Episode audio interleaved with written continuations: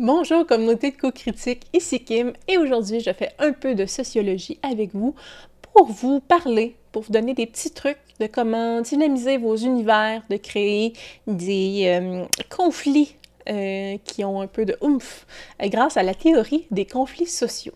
Donc, la théorie des conflits sociaux postule que la société ou l'organisation de la société fonctionne de manière euh, antagoniste, euh, du fait que chacun des participants ou chaque groupe social, en fait, lutte pour maximiser ses avantages. Donc, chaque groupe dans la société travaille pour satisfaire son groupe, avantager son groupe sur les autres groupes.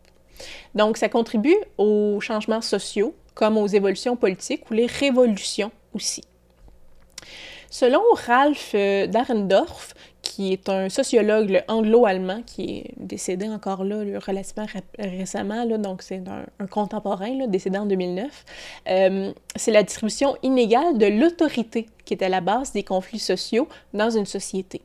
Donc chaque classe sociale est déterminée là, par un mélange d'un revenu, son statut socio-économique là, qui est euh, la valorisation de ses diplômes, euh, ses revenus, puis le prestige que cette personne-là, principalement par son travail dans la société. Donc, chaque classe sociale a une, euh, une position opposée vis-à-vis l'autorité. Donc, certains l'ont et certains la subissent. Euh, et donc, la classe dominante va s'efforcer de maintenir sa position, donc en possession de l'autorité, alors que la classe dominée va agir à changer cette situation pour gagner de l'autorité, gagner de la liberté. Donc les conflits sociaux euh, sont une lutte pour maintenir ou modifier la répartition de l'autorité et non pas une lutte pour la possession des moyens de production, comme le soutenait Karl Marx dans la théorie marxiste. Donc euh, la théorie euh, des conflits sociaux est la plupart du temps appliquée en vue d'expliquer le conflit entre les classes sociales, comme j'ai dit, donc beaucoup en parlant de la richesse, donc des luttes de classe du prolétariat contre la bourgeoisie, euh, pour parler des idéologies en place, du capitalisme contre le socialisme, par exemple. Donc, la théorie essaie de réfuter aussi le fonctionnalisme dont j'ai déjà parlé sur la chaîne. En effet, il n'est pas question de considérer que la société, dans le fond, euh, fonctionne là comme euh, comme un corps humain là, qui tend à bien aller, ou que chaque groupe social est comme un organe qui sert une fonction propre. Euh, donc, euh, la théorie des conflits sociaux ne considère pas que la société est de manière inhérente faite pour bien aller et que chaque groupe a une, fonction propre pour que la société aille bien. Donc, l'essence de la théorie des conflits sociaux est mieux résumée par vraiment la structure d'une pyramide. Donc, une pyramide classique euh, dans ce qu'une élite va dicter les limites aux classes euh, inférieures, aux masses plus grandes. Donc, il y a vraiment une petite élite, peu de gens au sommet de la chaîne et beaucoup de monde qui vont subir les décisions de l'élite en bas euh, de la pyramide. Donc, toutes les positions, euh, les lois, les traditions principales présentes dans une société sont conçues pour soutenir l'élite qui a traditionnellement été dans la puissance ou les groupes qui sont perçus pour être supérieurs, donc davantage de prestige. Donc, au-delà de, euh, du rapport monétaire ou euh, des, lois, du rapport juridique, euh, cette, cette théorie-là peut aussi être élargie pour rentrer toutes les questions de moralité. Donc, à savoir qu'est-ce qui est bien de faire, qu'est-ce qui est pas correct de faire, qui est mal au sens vraiment moral du terme dans une société. Donc, par prolongation, qu'est-ce qui est déviant dans une société va être déterminé par une élite en place. Donc, nécessairement, lorsqu'on met des lignes qui déterminent c'est quoi les comportements normaux, on va déterminer nécessairement des gens qui ne rentrent pas dans la normalité parce qu'ils ne maintiennent pas ces comportements dits normaux-là. Donc, c'est l'élite qui déciderait ces comportements-là, ce qui est bien ou ce qui est mal. Donc, quelque chose qui va défier la commande de l'élite en général dans cette théorie-là euh, va être considéré déviant, immoral, répréhensible. En résumé, la théorie des conflits sociaux cherche à cataloguer les manières euh, dont ceux qui sont dans un, pouvoir, euh, une recherche, voyons, ceux qui sont dans une position d'autorité, les manières qu'ils vont utiliser pour maintenir cette autorité-là, rester en position de puissance. Maintenant, Ceci étant dit, euh, concrètement, comment cette théorie-là peut s'appliquer à nous quand on faisons des jeux de rôle, comment ça peut nous aider à construire des univers qui sont dynamiques ou des enjeux qui sont intéressants, approfondis et tout ça, surtout, facilement? Donc, pour être capable d'appliquer cette théorie-là, euh, c'est une formule en trois étapes. Super facile.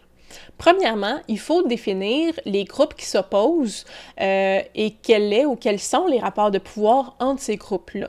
Donc, les pouvoirs les plus fréquents, euh, pouvoir économique, pouvoir politique, pouvoir juridique et le pouvoir culturel.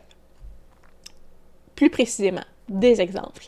Le pouvoir politique, ce serait quoi le, type de pouvoir politique dans votre univers? Donc, c'est quelle forme de régime politique? Est-ce qu'on est dans une monarchie? Est-ce que c'est une monarchie qui est déterminée par euh, l'hérédité? Donc, c'est de père en fils. Est-ce que euh, le genre de la personne a défini l'accès au pouvoir aussi. Est-ce que c'est que des hommes, que des femmes, euh, qu'importe? Euh, est-ce que c'est restreint à une espèce? Donc, dans les jeux de rôle où il y a plusieurs espèces, est-ce que le pouvoir est restreint à une certaine catégorie de personnes dans la société? Donc, est-ce si c'est pas une monarchie, est-ce que c'est une dictature? Est-ce que c'est une démocratie? Donc, quel type euh, de pouvoir est mis en place? Et donc, ça va déterminer le groupe qui a plus de chances de maintenir le pouvoir là-dedans.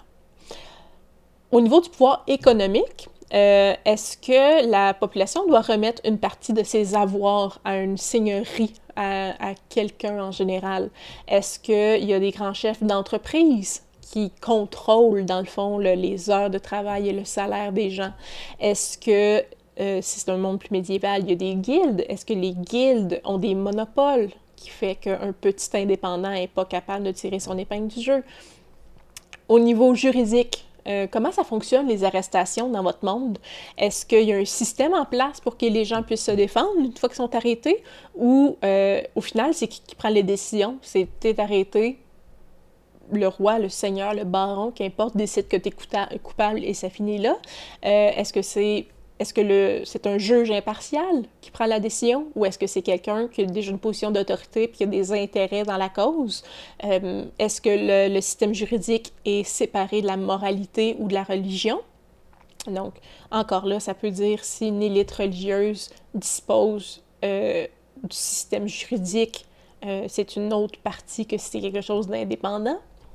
Et finalement, au niveau culturel, est-ce que les pratiques culturelles de toutes les religions donc, euh, dans Donjon Dragon, par exemple, il y a une multitude de dieux. Donc, est-ce que toutes les religions euh, sont permises, autorités, respectées? Est-ce que les pratiques culturelles de toutes les espèces sont permises, tolérées? Est-ce que toutes les espèces sont acceptées à certains endroits? Est-ce que les, euh, si vous mettez des pièces de théâtre publiques, qui est-ce qui va être ridiculisé dans les pièces de théâtre publiques? si c'est les gens dominants, est-ce que ces gens-là, les, les artisans, les, acteurs vont se faire arrêter. Euh, est-ce que tous les membres de la population ont accès aux mêmes emplois? Est-ce que euh, tout le monde peut accéder, habiter dans les mêmes régions de la ville, euh, accéder aux mêmes écoles s'il y en a dans votre univers? Est-ce que leur genre, leur espèce, leur religion leur interdit d'accéder à certains commerces, certaines tavernes, certaines auberges, certains emplois? Donc, est-ce que seulement une catégorie de personnes va, avoir du prestige et les autres vont être marginalisées? Donc, cette première étape devrait vous permettre de déterminer dans votre ville euh, ou votre univers en général euh, qui a le pouvoir en place et qui prend les décisions et à qui profitent ces décisions-là. Euh, donc, même s'il existe même si, le pouvoir existe sous cette forme-là, cette structure-là existe depuis des centaines d'années, puis que ce pas les personnes qui l'ont mise en place, ils en profitent quand même parce que c'est maintenu en place. Donc, qui en profite dans la situation actuelle? Et si vous faites un, continent ou un pays complet, ça se peut que les villes aient des structures différentes. Si on regarde avec la campagne des duchés, c'est pas mal ça qui existe. Les duchés ont des structures un peu différentes. Euh, et donc, voilà, euh, vous pouvez faire ça dans différentes villes, mais qui possède le pouvoir, autant politique, économique, juridique que culturel? La deuxième étape, c'est qu'il faut définir c'est quoi les mécanismes qui sont mis en place qui permettent de maintenir ces inégalités-là. Euh, lorsqu'on parle de mécanismes en place, on parle autant du contrôle social, donc contrôle, c'est l'application des lois en général, la surveillance et les punitions. Donc, euh, le, le, contrôle fait par les gardes des villes qui arrêtent plus ou moins violemment certaines personnes. Euh, ça peut être l'humiliation publique que les marginalisés vont vivre euh, parce que la foule est convaincue, dans le fond, que ces gens-là méritent d'être marginalisés. Euh, donc, ça peut être autant quelque chose d'officiel comme les gardes que quelque chose de non officiel comme la marginalisation et l'humiliation publique par la foule. Ça peut être le divertissement populaire qui est offert à la population, qui présente tout le temps juste une facette de la médaille. Euh, si on, là, j'espère pas brûler le punch à personne, parce que c'est un vieux film, mais si vous avez écouté Braveheart, Cœur vaillant, en français avec Mel Gibson, euh, on s'entend que l'amuseur public, ou ce qui est fait pour divertir la population, est très chargé au niveau politique. Donc, il y a des groupes, très clairement, euh, qui se font torturer devant une foule pour faire passer un message aussi de qu'est-ce qui est bien, c'est qui est gentil de l'histoire. Euh, donc, est-ce qu'il y a du divertissement public comme ça qui apparaît dans la ville, qui présente juste une facette de la situation? Euh, est-ce que du côté économique, euh, ça peut être, en fait, du côté économique, ça peut être seulement que le monopole des guildes marchandes étouffe les petits commerçants, comme j'ai dit. Donc, les en ayant des meilleurs prix ou en demandant des exclusivités. Donc, un commerçant ne peut pas vendre à n'importe qui ou ne doit nécessairement euh, renchérir euh, son commerce là, et, remplir son acheter de la marchandise des guildes et ne peut pas euh, aller directement, par exemple, aux fermiers ou aux artisans. donc, ces guildes-là installé un monopole qui donc serait capable de s'enrichir comme ça. Si euh, ce qui est intéressant aussi, vous pouvez peupler votre monde de crieurs publics euh, qui présentent un point de vue de l'élite, qui transmettent des informations, euh, mais de manière très orientée, euh, qui fait des... Ça peut être aussi des gens qui vont faire des sermons, des hommes de foi qui vont faire des sermons, des sermons dans la rue pour démoniser certaines personnes, pour dire que certaines catégories de personnes sont à éviter selon leur Dieu. ça peut être, comme j'ai dit plus tôt, simplement des auberges qui refusent de servir certaines personnes pour x, y raison. Donc ça, c'est tous des mécanismes que vous pouvez mettre en place pour que les joueurs comprennent en jeu, sans que ça leur soit, sans que ça leur soit carrément euh, prémanché et, dit en pleine face, là, euh, ils comprennent qu'il y a des catégories qui vont être exclues, qui vont être marginalisées, qu'il y a une élite qui est mise en place. Dans la théorie des conflits sociaux, souvent, ça nous permet aussi d'étudier les changements sociaux, donc les révolutions, quand ces rapports-là de pouvoir se modifient donc, euh, Révolution française, soulèvement de la population euh, et changement drastique du pouvoir. On peut étudier aussi euh, les luttes féministes qui ont donné le droit de vote aux femmes. On peut étudier donc plein de, mini ou de plus grosses révolutions qui ont eu lieu et qui ont changé ces rapports de pouvoir-là. Donc la troisième étape, c'est finalement de déterminer c'est quoi les moyens d'action des groupes dominés dans votre univers et leur efficacité potentiel.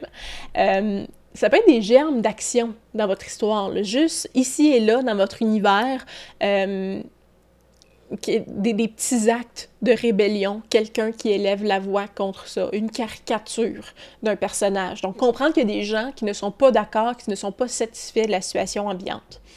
Euh, ça peut aller jusqu'à la révolte en bonne et due forme, dans laquelle vont être plongés vos aventuriers. Donc, vous pouvez faire carrément ça comme un moteur d'aventure aussi. Donc, à noter que les changements sociaux, selon la théorie des conflits sociaux, viennent toujours du groupe dominé. Donc, c'est pas le système qui va guérir le système, qui va le rééquilibrer, parce que ben, ceux qui mettent le système en place, c'est l'élite, puis en profitent. Donc, les seules modifications qu'ils feraient au système en place, c'est des modifications qui, en bout de ligne, leur profiteraient aussi.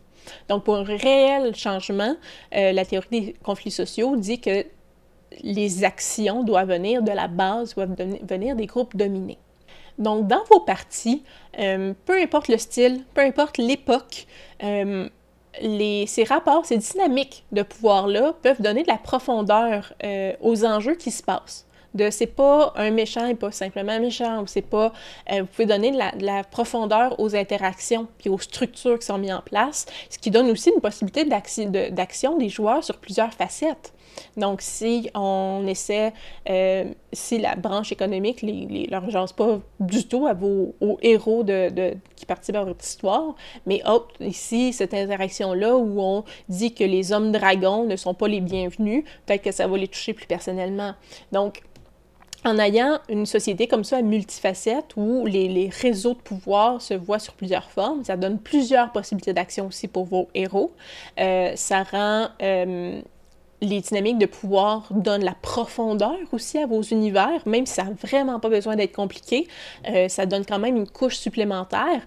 Euh, et les personnages non-joueurs vont sembler avoir déjà une vie plus remplie, plus complète, plus dynamique que juste le fait de vivre. Euh, c'est juste le fait de vivre à travers ces rapports de pouvoir-là, de subir ces rapports de pouvoir-là, les accepter, avoir euh, bu le Kool-Aid et avoir cru la propagande, ou au contraire, euh, euh, bougonner et, chercher à, changer ces rapports-là. Donc, ça donne déjà un peu plus de profondeur à vos NPC. Donc, ça donne du jus à vos NPC, ça leur donne des possibilités d'avoir des opinions sur le monde autour d'eux, sur les enjeux qui se déroulent dans la ville, et ça fournit quand même plusieurs idées, autant à vous en tant que maître de jeu euh, sur les interactions qu'il peut avoir. Tu sais, le, personnage assis dans une taverne que vous n'aviez pas pensé que les joueurs iraient lui parler, mais bien entendu, les joueurs vont lui parler, mais dépendant des questions qu'il pose, ben, vous pouvez accrocher ça à un enjeu qui se passe dans la ville, puis il peut avoir de quoi dire, que ce soit pertinent ou non avec la mission. Minimalement, il peut avoir des opinions parce qu'il y a plusieurs enjeux déjà secondaires qui sont créés dans votre univers. Voilà, c'était mon petit truc, quand même rapido, euh, sur euh, comment créer, dynamiser votre univers et les, les, enjeux dans vos parties de jeux de rôle avec la théorie des conflits sociaux. Si vous avez des questions, des commentaires, n'hésitez pas, marquez-les dans la section appropriée. Euh, juste en dessous, si vous aimez des petites vidéos de sociaux comme ça euh, euh, qui aident à la construction des univers et du monde, un petit pouce en l'air, ça m'encourage à en faire. Et si vous voulez voir nos vidéos tout le temps ou nous encourager simplement monétairement, vous pouvez voir sur Patreon, devenir abonné. Ça nous aide beaucoup à réaliser tous nos projets. Et sur ce, ben, je vous souhaite une bonne fin de journée. je vous souhaite d'excellentes parties de jeu de rôle et on se dit à la prochaine fois. Bye!